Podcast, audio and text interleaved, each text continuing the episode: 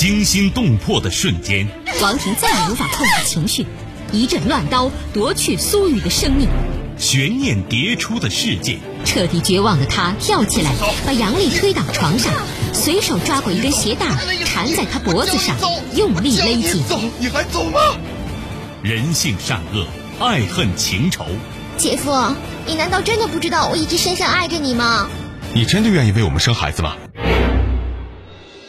谁是你今生难忘的人？谁没有今生难忘的事？难忘今生，淮南带您看尽世间百态。今生难忘，声音魅力，品味人情冷暖。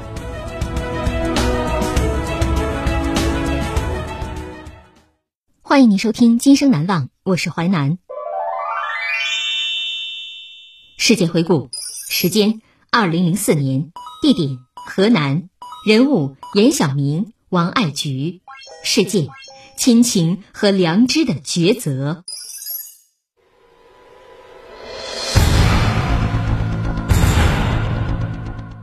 二零零四年十一月二十五号，河南发生了一起特大凶杀案，恶魔窜入男，恶魔窜入高中男生宿舍，十二名学生被刺伤，其中九名不幸遇难。亲情和良知的抉择。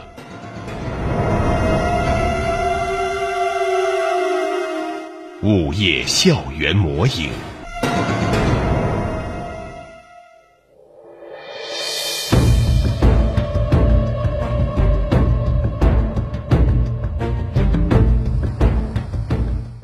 二零零四年十一月二十五号二十三点左右，一个黑影手拿一把一尺多长的尖刀，悄悄溜进河南省汝州市第二高中男生宿舍一楼一间学生宿舍门前。一脚踹开了宿舍门，黑影进屋后警告学生：“不许喊！如果谁喊，我就杀了谁。”接着，黑影便从这间宿舍走出去，从宿舍楼的内走廊里径直上了三楼，又一脚踹开一间宿舍门，手持钢刀朝睡梦中的学生乱刺开来，顿时血流成河，惨叫声不绝于耳，十二名花季少年倒在了血泊之中。直到恶魔一阵刺杀后离开宿舍，这些十六岁的孩子才如噩梦初醒一般从床上挣扎起来，拨打电话报警和向幺二零呼救。遗憾的是，当救护车赶来将受伤学生运往医院抢救时，十二名被刺学生中竟有九人已死亡，三人重伤。案发后，警方赶到现场。幺幺二五凶杀案指挥部迅速组织警力布控，方圆数百里的车站、机场和公共场所布置了数千名荷枪实弹的警察，对可能外逃的歹徒实施围追堵截。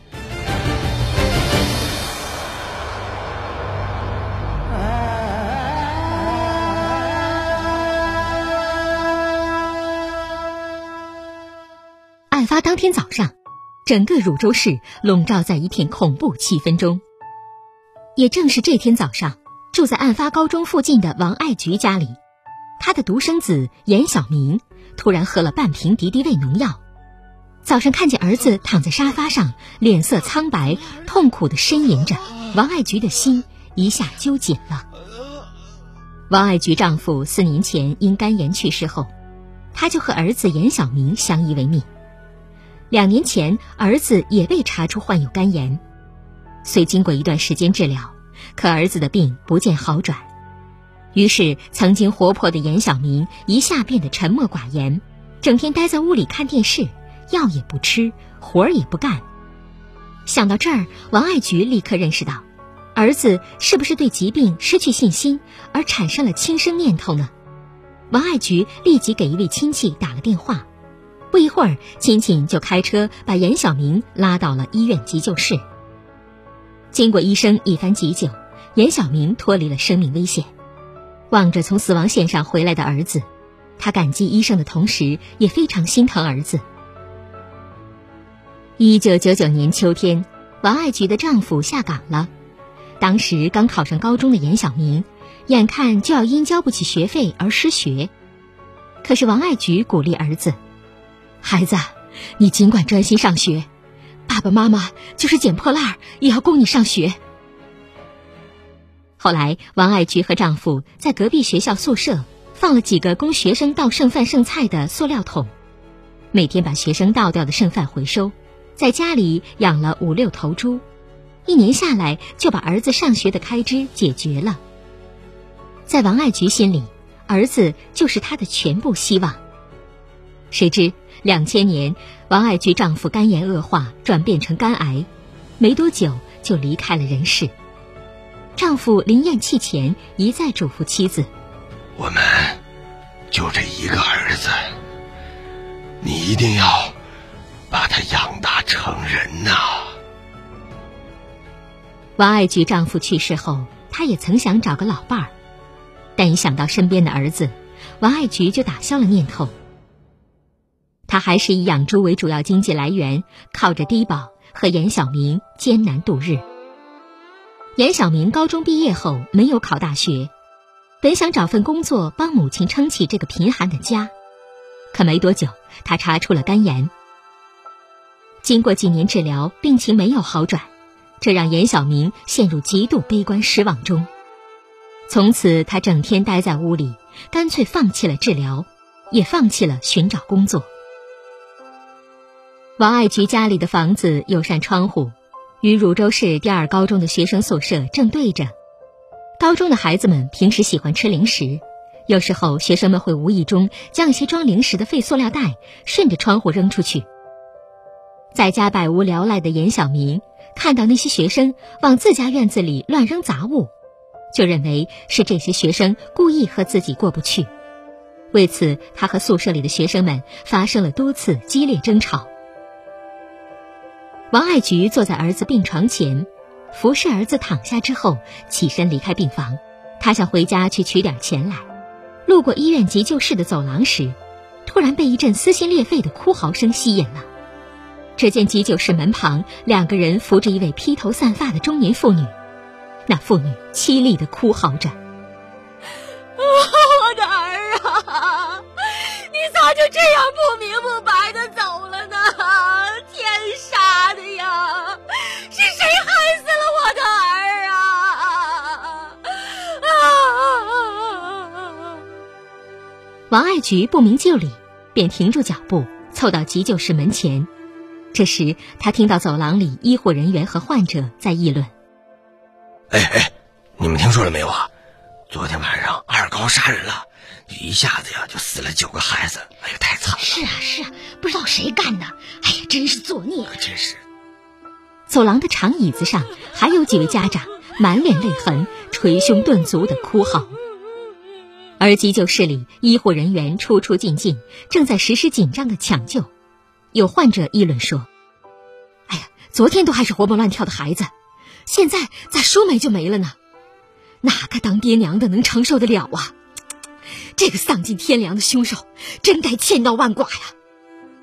听到这样的议论，看着这一幕幕情景，同样是母亲的王爱菊不禁一阵阵心痛。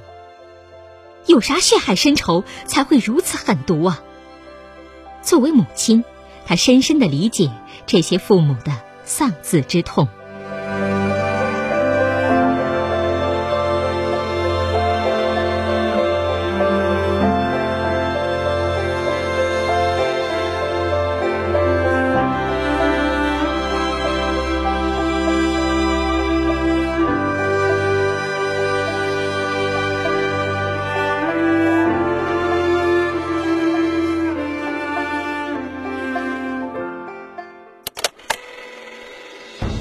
欢迎您继续收听《今生难忘》，淮南带您看尽世间百态，声音魅力，品味人情冷暖。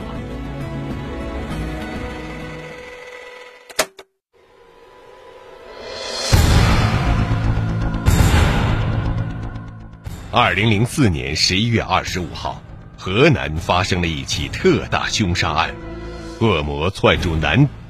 恶魔窜入高中男生宿舍，十二名学生被刺伤，其中九名不幸遇难。亲情和良知的抉择。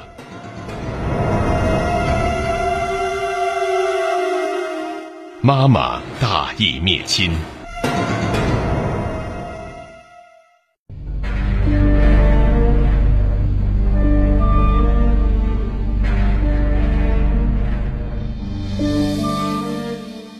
菊离开急诊室，来到门诊大厅时，大厅里电视正播出这起特大凶杀案的电视新闻。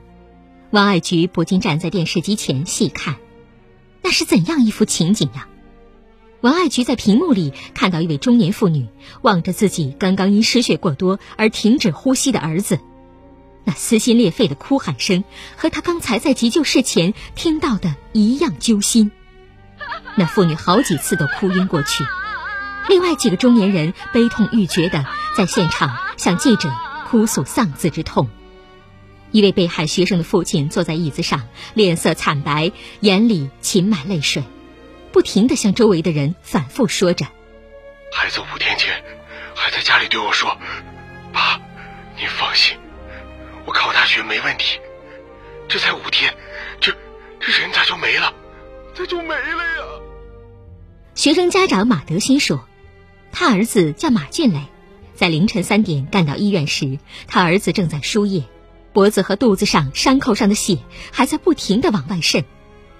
当时儿子还问我：‘爸，那么远你咋来了？你咋来那么晚？’说着说着，我儿子眼睛就睁不开了，说了句难受，就 儿子。”极度的悲痛使这位父亲无法把话讲完。一位瘦弱的父亲在断断续续的倾诉：“孩子学习好，可是家里穷，他爷爷奶奶在洛阳，我我我这咋向他爷爷奶奶交代呀？”听到这里，王爱菊眼里不禁涌出了泪花。接着，电视又播出了幸免于难的学生们对罪犯体貌特征的描述。王爱菊看着看着，忽然感觉电视里对杀人嫌疑犯的体貌特征描述，与自己儿子的特征有许多相似之处。他心头一震，产生了一种强烈的恐惧感，身体禁不住一阵战栗。然而，他又立刻把这种猜测打消了。在他心里，儿子是绝对不会干出这等惊天惨案的。但是电视里的血腥画面却在脑海里挥之不去，他再也看不下去了，匆忙返回病房去看儿子。王爱菊刚来到病房，就被匆匆赶到病房的姐夫叫到了门外。王爱菊姐夫也是看了电视节目后才急忙赶来的。姐夫问王爱菊：“哎，小明昨天晚上出去没有啊？”“没有啊。”“哎，那小明昨天穿的啥衣服啊？”就他现在穿的衣服呀，姐夫接着自言自语的说道：“哎呀，这二高昨天晚上出事了，小明只要不牵扯那件事就行了。”说完，姐夫就走了。王爱菊的心一下子缩紧了。他再回到病房时，躺在病床上的严小明趁病房里没人，便给母亲使眼色，让母亲到自己身边来。儿子一把将母亲拉到自己枕边，小声的说道：“妈，二高杀人的事儿是我干的。”“什么？你说什么？”儿子。王爱菊听到儿子的话后，一下子惊呆了。“那你杀人用的啥呀？”“刀。”“刀在哪儿？”“就在咱家水池边放着呢。”“哦。”王爱菊的脑袋轰的一下。摇晃着，几乎要晕倒。冷静下来之后，他还是不敢相信儿子说的话。他想，这一定是儿子服毒后心情不好胡说的。于是他悄声告诉儿子：“不要胡说。”这时，恰好王爱菊的一个亲戚来了。王爱菊吩咐那个亲戚先照顾一下他的儿子，自己匆匆走出医院，乘一辆三轮车赶回家。王爱菊此时心乱如麻，她要到家里看一下，看看儿子说的话到底是不是真的。王爱菊回到家里，一幕让她震惊的情景果然呈现在她面前：儿子居住的里屋桌上放着一张纸条，纸条上这样写道：“亲爱的妈妈，求你用最大的宽容原谅儿子吧。一夜之间，我成了杀人不眨眼的恶魔，在你今后的日子里，我将不能在你身边尽孝了，把我忘了吧，亲爱的妈妈，永别了，不孝之子，严小明。”王爱菊抓起遗书，搓成纸团，扔到大门外的垃圾堆里。作为母亲，此刻她想到的是尽量掩饰儿子的罪行。在院里的水池边，她果然发现了一把锋利的钢刀。这钢刀印证了儿子刚才的话。王爱菊的心突突的急跳，她来不及细想，拿起钢刀，顺手扔进了院子里的水井里。亲情和良知像两把利剑，在剜着他的心。面对自己亲生儿子万恶不赦的罪行，他的灵魂站立了。王爱菊泪如雨下，血淋淋的杀戮镜头又像一只巨大的手揪住了他的心。那些饱受丧子之痛的父母凄厉的哭嚎，宛如晴天霹雳，在他心头炸响。他来到医院，走进儿子病房，望着躺在病床上、眼巴巴瞅着自己的儿子。此时，王爱菊真想让儿子悄悄离开医院，藏到任何一个无人知晓的地方。尽管公安机关终将破案，但是哪怕让儿子多活一天也行啊！王爱菊叫儿子快逃的话，几乎要脱口而出了。可就在那一瞬间。一个声音在王爱菊心头震响。我是一个儿子，可人家那是九个儿啊。我是母亲，可是那边是九个撕心裂肺的娘啊！淳朴的农妇心中也许没有更神圣的理念，只有这种数量的比较。但就是这简单的数量的比较，就是正义，就是良心呐！王爱菊无法再迟疑了，他最后用颤抖的双手抚摸了一下儿子的脸，用颤抖的嘴唇吻了一下儿子额头，说：“孩子，妈妈出去给你买点吃的啊，我一会儿就回来。妈妈暂时不能照顾你了啊。”说罢，王爱菊便走出病房。作为一个曾经含辛茹苦的母亲，王爱菊本想把儿子病治好了，然后把儿子接回家，和儿子吃一顿团圆饭，再给儿子买几身新衣服，然后就带儿子去公安机关自首。但当他跌跌撞撞来到姐夫家，把事情告诉姐夫后，深明大义的姐夫说：“哎呀，这案件晚破一天。”不但在汝州的老百姓会处在恐慌之中，而且几千名公安干警在交通要道口布控。听说啊，平顶山所属的上千所中小学校也因此取消了早晚自习。唉，天理昭昭，我们不能再徇私情而丧天良了。王爱菊姐夫马上陪着王爱菊一起到公安局报了案。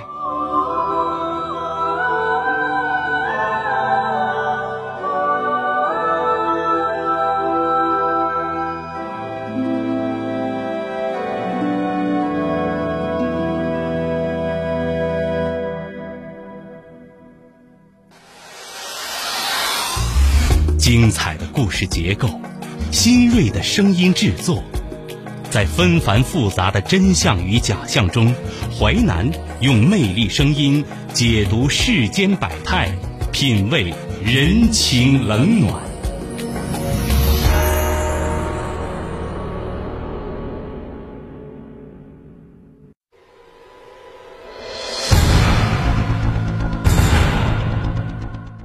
二零零四年十一月二十五号，河南发生了一起特大凶杀案，恶魔窜入男，恶魔窜入高中男生宿舍，十二名学生被刺伤，其中九名不幸遇难。亲情和良知的抉择。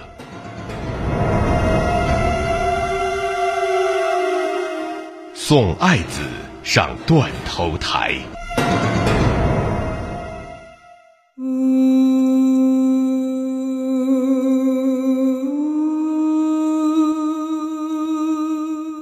二零零四年十一月二十六号下午，王爱菊在去公安局举报儿子那天，半路上他拐回家里，背着姐夫揣了半瓶农药在怀里。头脑乱成一团麻的他心里想：报案后自己就把那半瓶农药喝了，来结束自己痛苦的余生。谁知道他举报后，刑警热情地给他端水搬凳，充分肯定了他大义灭亲的悲壮之举。公安人员的热情使王爱菊暂时放弃了自杀念头。专案组干警们已经初步有了犯罪嫌疑人的线索，可没有料到犯罪嫌疑人竟和被害者在同一个医院里抢救。接到王爱菊的举报后，刑警们迅速赶往医院，将躺在病床上的杀人恶魔严小明逮捕。这起惊天惨案就在案发十四个小时后告破了。尽管刑警们可以松了一口气，可作为受害者的家属们依然沉浸在极度悲痛和激愤中。当他们撕心裂肺哭喊着将自己的孩子推进太平间后，有的几乎昏厥，有的在悲愤之中声称要找那位凶残的恶魔报仇雪恨，有的还要拿刀去把那个杀死自己孩子的凶手碎尸万段。一时间，极力保护凶手严小明和他母亲王爱菊的生命安全，成了警方头等大事。王爱菊举报了亲生儿子后，心情也格外沉重。他心知儿子犯的是万恶不赦的滔天大罪，断然没有侥幸活命之理。亲手把儿子送上断头台，他心里也难受啊。思前想后，竟一时万念俱灰。她想最后祭奠丈夫一番，就了结生命。回家后，王爱菊捧出丈夫遗像，跪在丈夫遗像面前，嘴里不停的念叨：“他爹，我对不起你呀，他爹，我对不起你呀。”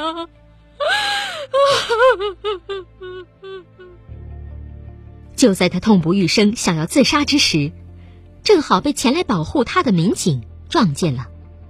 鉴于此情，幺幺二五凶杀案指挥部当即决定，将凶手严小明秘密押解到距离汝州市一百多公里的平顶山市继续羁押治疗，并将王爱菊秘密安置到安全地方，以防止意外和不测发生。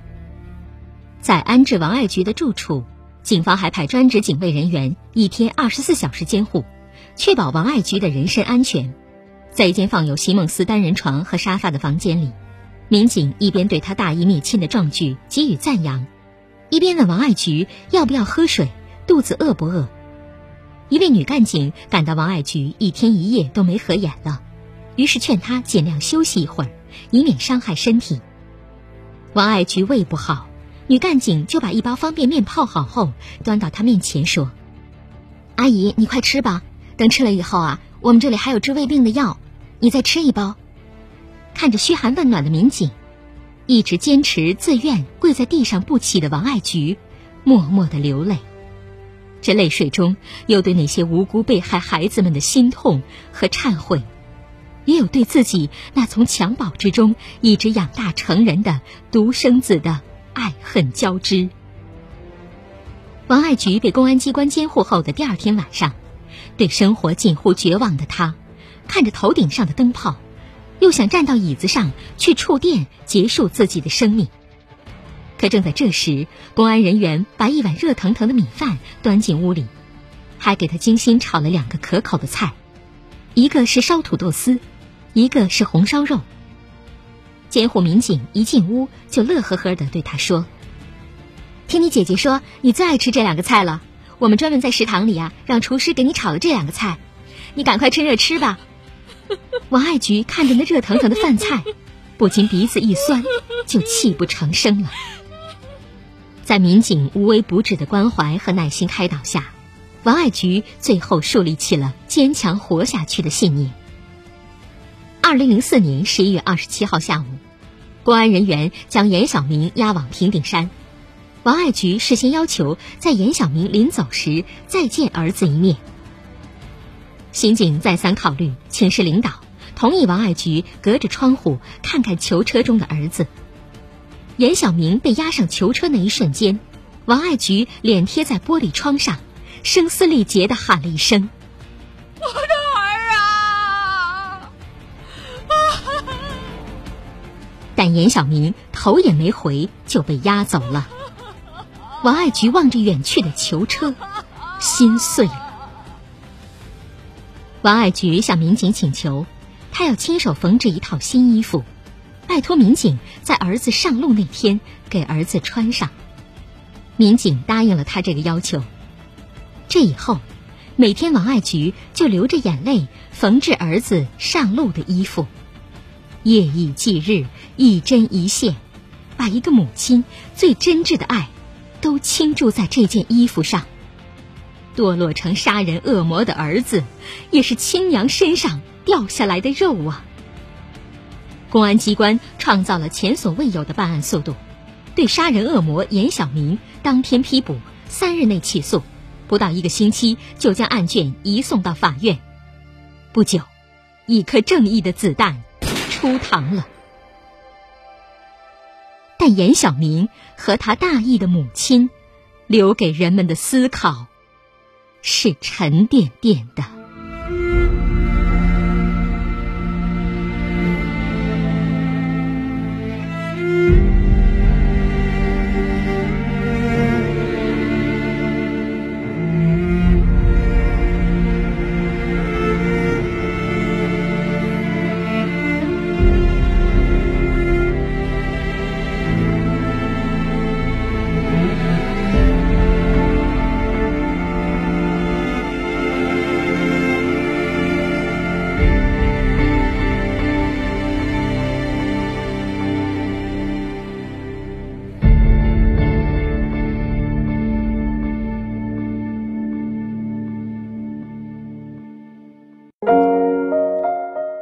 今生难忘启示录，有许多人在优越的环境下都不是罪犯，但是当生活中产生太多他们无法应付的问题时，就开始犯罪了。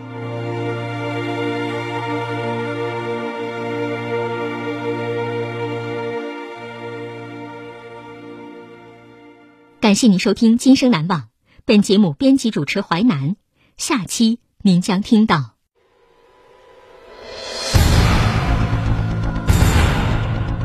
杨树明从一九九二年三月到二零零四年十一月间，以女性为侵害目标，疯狂实施故意杀人、抢劫犯罪十二起，致九人死亡、三人受伤。